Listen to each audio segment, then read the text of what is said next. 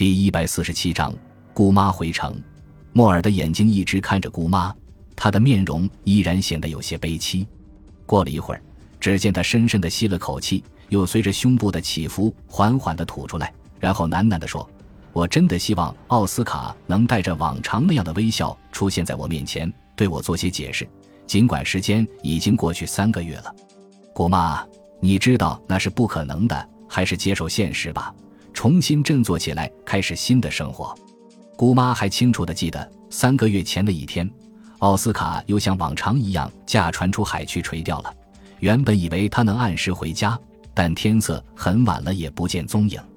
当海上巡逻队找到奥斯卡的船时，只见船已倾覆在海水中，除了船桨和钓鱼装备还在，茫茫的海面连个人影都没有。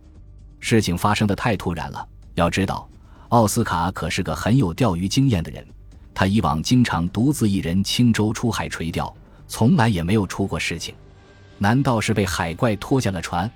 姑妈经常疑惑地问着自己，甚至梦中还见到过一只巨大的海怪掀翻了奥斯卡的船，将他拖入深深的海水中。不要再难过了，有些事情是我们无法预料的。好在你生活无虑。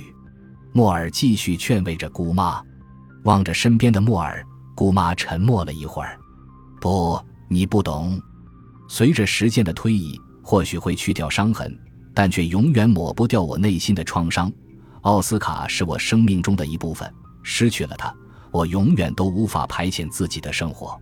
他的神情依然摆脱不了阵阵忧伤。是的，如果从某种意义而言，那是你赋予美满婚姻的代价。莫尔不无理解地说道。我总觉得他还活着，还会回到家里。他又陷入沉思，轻轻地说道：“哎，最近我一直在想，我和奥斯卡生活过多年的那幢公寓是不是该放弃？因为一进到那些房间，几乎全是他的影子。书房里有他的写字台，衣柜里挂着他的衣裳，还有他的洗漱用具，也都摆放在卫生间里。姑妈，别多想了，你还是和我们多住几天吧。”我们先找个人去公寓收拾一下他的东西，重新做些整理，这样好吗？”莫尔真诚地说道。他摇摇头：“不，莫尔，谢谢你。我必须要收起悲伤，重新开始面对生活。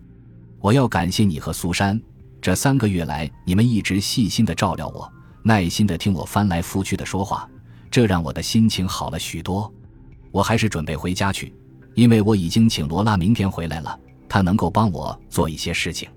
另外，为了防止我旧病复发，突然离开这个世界，就像你姑父会突然失踪那样，我也和医生约好了，准备星期五上午去看他。他要求我至少每四个星期检查一次身体。你们就放心好了。看着姑妈执意要走的样子，莫尔也不好再坚持了。他将身子又朝姑妈那里挪了挪，说道：“我小时候最喜欢的人就是姑父了，而你又待他那么好，让他快乐。”姑妈，你知道吗？我和苏珊一向都很欢迎你。听了莫尔的话，他的眼角又湿润了，连忙从兜里掏出手帕准备擦拭，然而只拿到一半，手就握成拳头，紧紧地压在胸骨上，表情显得紧张而略带痛苦。姑妈，你怎么了？莫尔急切地问道。要不要药片？在哪里？快，莫尔，快打开我的皮包！他边说着。便用手指着身旁的黑色小皮包，在莫尔的帮助下，他找到了装药的小玻璃瓶，用微微颤抖的手把里面的白色小药片倒在手心上，送到嘴里含着，然后闭上眼睛，休息了一会儿，他慢慢睁开双眼，呼吸也变得比先前平缓了许多。啊，现在好多了。你在这儿不会麻烦我们的，一定要走吗？莫尔问。是的，莫尔，我也很喜欢你和苏珊。这个地方也很可爱，可是此刻莫尔和姑妈正坐在一片海滩上，他们在这里可以俯瞰海湾，眼前那一片湛蓝的海水在阳光的照射下泛出道道金光，平静而深邃。这里是属于莫尔的私人海滩，为了打造这片海滩，他进行了一番独出心裁的设计，并用进口的最好的珊瑚色沙石铺就。这一天，姑妈准备回家了。他穿好衣服，打算乘火车走。莫尔也穿上了他那套昂贵的星期日便装，显得蛮精神的。只是他的头发太长了，少说也有三个星期没理了。至于注重整洁这方面，莫尔与他的姑父不太相像，因为他的姑父非常注重仪表，不仅每天早晨上班前都要刮胡子，穿着整洁，即使是假日休息，他也像准备上班一样去打扮，甚至连在喝第一杯咖啡之前，他也要打上领带，穿好外套才肯端起杯子。当两人都准备好之后，突然从里屋传来了一阵清脆的电话铃声，莫不是他？难道是海上巡逻队的人已经发现了奥斯卡？姑妈不禁一愣，她紧张地想着。三四秒钟之后，电话铃声停顿了。只见苏珊拿着电话机从里屋走了出来，她微笑着说：“姑妈，请别紧张，刚才是你的律师的电话。”啊！他的心跳缓慢下来，长长的出了一口气，说：“是波顿的。”顺手从苏珊手中接过了电话机。“喂，是波顿吗？”姑妈说话的语调已经变得平缓多了。是我，奥斯卡太太，你好吗？哦，我很好。这些天我在莫尔和苏珊家里，他们都快把我宠坏了。听说你明天要回家，是这样的吗？对，不过不是明天，我一会儿就准备去火车站。嗯，原来是这样的，奥斯卡太太，我本来不想催你，只是很抱歉，波顿，我知道。那么还是我把文件送到你家去吧。你就不必到办公室来了。好，就这样。一直站在身边的莫尔朝他指了指自己腕上的手表，伏在他耳边轻轻地说：“姑妈，时间快到了，我们必须要去火车站了。”波顿，谢谢你。我们星期三如何？好的。很抱歉，我要去火车站了。莫尔拎起他的行李箱。姑妈，真不舍得让你走。你要是寂寞的话，欢迎你随时再来。回去后别忘记给我们经常打电话。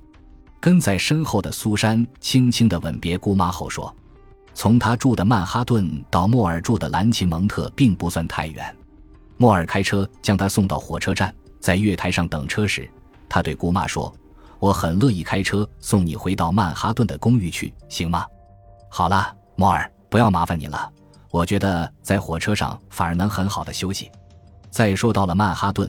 出租车司机会帮我提箱子的，至于我的身体，你也不用担心。等到家后，我就会通知医生的。莫尔和姑妈互相微笑着吻吻面颊，分手了。坐在开往曼哈顿的火车上，他内心不断的翻腾着。对于那间曾带给他和奥斯卡许多欢乐的公寓，他是既希望尽快回去，又感到有些莫名的害怕。或许是担心睹物思人，看到奥斯卡的影子吧。下了火车。他招手换来了一辆出租车，司机把他送到公寓门前，还帮他把行李箱一直送进电梯。哎，这个家门我已经有三个月没有踏入了。他用微微发抖的手掏出钥匙，轻轻地打开房门。眼前的景象让他感觉到房间里似乎有人。迎面房间的一扇窗子略略地开着，难道几个月前我是那样开着的吗？他慢慢地躲进房间。似乎闻到房间里有一股略带清香的新鲜气息，这种香味使他有些陶醉。这是奥斯卡刮胡子时用的刮胡水的香味啊！怎么会是这样？不可能！难道是我没有将瓶盖拧紧？一连串的疑惑萦绕在他心头。或许是他急于要弄个明白，于是他将外套、帽子和手套都迅速脱下，快步走进卧室。咦，这里也不对。我去莫尔家时，把奥斯卡的床铺都收拾利索了，如今怎么这样凌乱呢？还好像有人在床上睡过觉。